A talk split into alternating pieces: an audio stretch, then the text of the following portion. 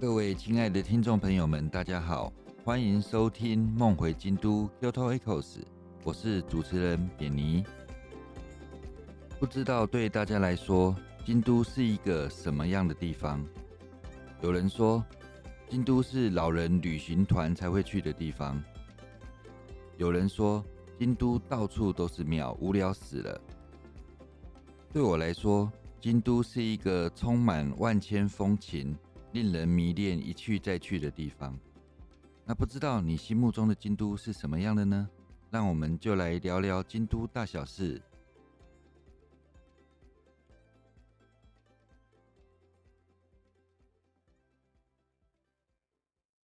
各位亲爱的听众朋友们，新年快乐！欢迎来到二零二二年，这里是梦回京都，我是主持人扁尼。我们在上一集之中有提到京都的除夕跨年夜的一些活动，那接下来就来谈谈新年的活动。通常日本人在新年的第一天前往神社参拜，称之为初詣。那京都最有名的初詣神社有两大神社，第一个是祈求生意兴隆的福建道和神社，跟八坂神社。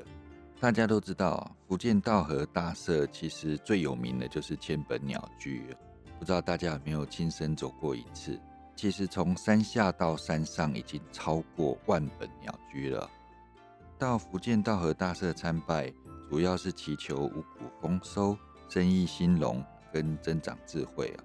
那一般像商社的老板啊、商人及一般民众都会在新年的第一天到这边来，简直是人山人海。大家在福建道和大社最常见的就是狐狸嘛，狐狸是福建道和大神的使者，所以神社里面到处都是狐狸的雕像。它嘴里咬着谷物，代表着丰收；咬着珠宝，代表着钱财；以及咬着卷轴，代表智慧啊。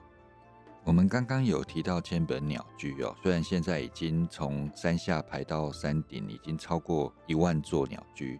这些鸟居都是由信徒所捐赠的，有些大型的都是大型商社，那有些个人就比较小，上面都会看到捐赠者的名字哦。有些鸟居已经超过百年了，下次有机会的话，可以好好观想一下哪些商社捐赠这些鸟居。接下来我们谈谈八坂神社，就是刚刚讲的吉翁赏，这对京都人来讲是非常重要的一个神社。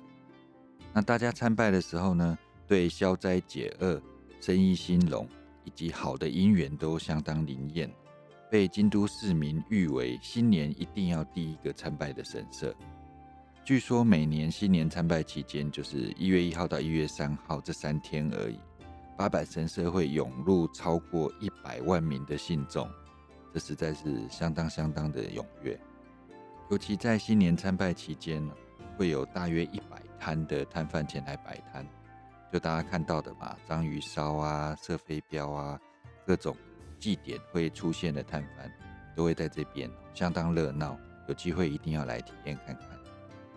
在京都过新年，除了福建道和大社跟八坂神社这两个必定要参拜的地方之外，还有没有什么值得去的神社或寺庙呢？接下来我们来谈谈所谓的任务导向参拜法。什么是任务导向参拜法？就是你想要得到什么样的好结果，什么性质的，它有分不同的庙宇。比如像求健康啦，求恋爱运呐，啊，求学业成就，有求金钱的。当然，更特别的还有切断恶缘这样的神社。那接下来就为大家来谈谈如何选择任务导向的神社。大家都知道，在疫情期间，因为疫情肆虐的关系，全球都对健康这个议题有非常非常深刻的体认跟祈求。那我们就来谈谈，如果在京都新年初一的时候要去哪里可以求到健康？第一个讲的是清水寺，没有错，就是台湾人最熟悉的清水寺。清水寺创建于西年七百八十九年。到今天已经有一千多年的历史。那清水寺的“清水”这两个字呢，其实指的就是阴雨山的泉水。大家不知道有没有到清水寺，从清水舞台往左侧下方看，可以看到阴雨之泉，很多人都在那边摇泉水祈福。阴雨之泉的泉水哦，又被称为八功德水、黄金水跟延命水，可见它在京都人心目中的重要性。泉水它瀑布依你所祈求的功效，有分为三道泉水啊。第一道是延命长寿，第二道是恋爱成就，第三道是学业成就。那你想说，我全都要？其实这样是不行的。信众只能根据心中最想达成的愿望，挑选其中一道泉水，而且只能品尝一口，必须专心，不能贪心哦，才会让福气可以聚集，不会分散掉。这个听起来蛮有趣的，不可以贪心，只能选一种。那你会选哪一种呢？接下来祈求健康的，除了清水寺之外啊，还有秦明神社。那秦明神社供奉的就是安倍晴明啊，大家应该在阴阳师的漫画啦、电影都看很多了，是一个在日本历史上非常有名的大神通者。他本来是平安时代的阴阳博士，那因为精通天文地理、驱邪除魔，因此在他辞世之后。后人将他视为神明供奉，只要向秦明公祈愿，就能够趋吉避凶、消除病痛跟消除灾厄等等。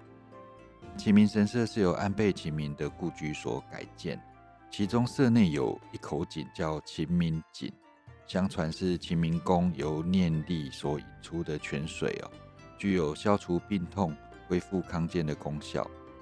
有一点很特别的是。井水的出水口会根据当年的干支，就是我们说的生肖，在立春的时候旋转到当年符合的吉祥方位。比如像今年是虎年哦，它就会在立春那一天转到属于虎年的方位。那涌出的泉水就有着新的一年所需的灵气。大家到京都如果参拜需要健康运的话，就可以到清水寺跟清明神社这两个地方。拥有了健康之后，那当然是要事业兴隆、大赚钱嘛，对不对？京都祈求金钱运最有名的是什么神社？不知道你有没有听过？其实是叫玉金神社。玉金神社其实躲在四条屋丸附近的一个巷子里面，小小的巷子里人潮络绎不绝。玉金神社最有名的其实是它的鸟居，它的鸟居不是红色。也不是一些少数的黑色，它鸟居整个是金色的，在巷子里显得特别的醒目。那玉金神社为什么有名呢？这里是最强的偏财运林场。网络上有统计过，很多人都说拜过玉金神社之后，中乐透啦、中彩券啊，或是加薪抽奖，很多人都实际感受到它的神威。因此，大家只要想要偏财运的话，都会来这边参拜。玉金神社很特别的一点，它是二十四小时营运，二十四小时玉金神社都可以进入参拜。那白天的时候有事务所可以买一些玉手之类的。那晚上之后怎么办呢？难道有像便利商店一样二十四小时店员在吗？其实没有，它旁边有那个投钱箱，你自己选的玉手，自己算一下价钱，就把需要的钱投进去就可以带走了。那你想说？会不会有人直接随便乱拿就偷走了？你偷走玉手，并没有得到神明的保佑，那这个玉手对你来讲就是废物哦。应该不会有人这样做。此外，你如果来这边的话呢，会看到很多人在旁边的井在干嘛？在洗钱啊？洗钱不是应该叫警察来抓走吗？其实不是，他们是把真的钱拿出来洗。那有人洗铜板啊，有人洗大钞啊。我上次在这边也洗了日币的千元大钞，还有洗了台币的千元大钞，那现在还压在抽屉里面了。希望哪一天可以真正的发财，再回去还愿。大家如果来到京都，想要事业顺利、赚大钱的话，可以来玉金神社看看。接下来我们来谈谈缘分，就是日本的恋爱运。日本人喜欢讲缘分。在京都最有名拜恋爱缘分的，大家不知道晓不晓得？在清水寺的一个角落，叫做地主神社。在清水寺的殿后有一个阶梯往上哦，就是一个小小的地主神社。地主神社供奉的大国主命跟除门大神这两位神明，基本上都是祈求恋爱运的。那尤其是地主神社有两个很特别的，叫恋爱占卜石。大家去到这边一定会看到很多人跌跌撞撞，眼睛闭起来在那边走路哦。你可能在旁边看了莞尔一笑，他们在干嘛？这两颗恋爱占卜石相距十公尺哦。相传只要闭着眼或是把眼睛绑起来，能够顺利的从一颗石头走到另外一边，摸到另一颗石头，就代表你心中期待的恋情能够开花结果。要是途中花费太多时间摸索，甚至需要依靠他人提示，就暗示你的姻缘需要再耐心等候，这是相当有趣的。很多年轻男女都会在这边尝试这个恋爱占卜师。接下来谈谈恋爱运的是下压神社。下压神社是京都最古老的神社，建立在西元八世纪初哦，到现在是一千多年。最早其实它主要是为了保佑国家兴盛，保卫整个京都的神社。境内有几个很有名的神社，比如有一个和合神社，是祈求美丽跟安胎的。那另外有一个叫香生社，香生社主要是祈求夫妇和合跟恋爱姻缘。最有名的是它社内有三棵树，叫做连理枝贤木，本来是两棵独立的树木，却在空中交缠后合而为一。而且长出新生的幼树，这三棵交缠在一起的连理枝树，就象征着夫妻和睦，而且可以带来好缘分。接下来祈求恋爱运，还有一个叫金宫神社。这神社我本身没有去过，那查了一下，是在大德寺的附近哦，在京都的北边。金宫神社最有名的叫做玉之与玉手。那为什么它会有名呢？起源说有一个。平民姑娘，她是一个卖菜的姑娘。她在这里祈求之后，嫁入宫中，成为将军夫人，而且生的儿子成为德川幕府的第五代将军。这在以前是相当难得的事情，因为大家知道，要进幕府成为夫人，大多数是要贵族之后，平民很不容易有这个机会。也因此，进宫神社变成祈求恋爱、婚姻、求子跟富贵财富的灵所。那来到这边的人，记得一定要带走这个玉枝玉手，希望大家都能够有好的恋爱运。除了健康、财运、恋爱之外呢，很多人也在乎自己的学业跟智慧啊。学业也是一种成就。在京都要祈求学业，唯一一个选择就是北野天满宫。北野天满宫在京都、在大阪，还有在九州的太宰府。都有相当大规模的天满宫，主事学问之神兼元道真。大家知道兼元道真吗？他是平安时代一位有着满腹学识却死于政治迫害的学者。他后来被流放到太宰府去，抑郁于终。据说兼元道真抑郁而终之后，成为怨灵，回来京都，导致整个皇室大乱。因此，他们设立了天满宫来祭拜他。除了感念他渊博的学识跟诚实清廉的个性呢，也是安抚他愤愤不平的灵魂。因此，天满宫掌管着天下学问、学艺、农耕跟冤情昭雪，也是日本第一个真实存在的历史人物为祭祀对象的神社。在天满宫里面，大家可以看到有很多牛哦，因为它跟建元道真有些关联。那有一个最古老的石牛叫以愿成就。牛放在社内的西北边，所有祈求金榜题名的学子都会来这边参拜哦，也会摸摸这个石牛。大家知道，久了之后，石牛的牛头已经被摸到面目全非了。大家如果来这边参拜学业的话呢，它有很多很漂亮的玉手，大家可以参考一下，带一些回来。除了祈求这些事项之外呢，大家生命中有没有一些讨厌的小人呢？或者是不愿再继续的感情跟姻缘，那这个能怎么办呢？京都其实有一座很有名的寺庙，就是安井金比罗宫，它最主要是切断恶缘之后迎来好缘分。不知道大家有没有在旅游节目上看到一块长得有点像牛的石头，上面贴满了白色的符纸，那有人从底下的洞钻来钻去，没有错，这个就是安井金比罗宫的圆断圆结石。其实安井金比罗宫本来是保佑家庭和睦跟子孙繁盛的寺院，但是后来大家发现这个圆断圆结石特别灵验，因此到后来变成只要想要断恶缘或是结善缘的都会来这边。最主要的是在祈愿之后呢，用爬的爬过这一块圆断圆结石底下的一个石穴，只要爬过来。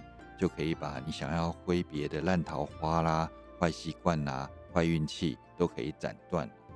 这个是非常非常有名的，甚至很多台湾人都一定来过这个地方。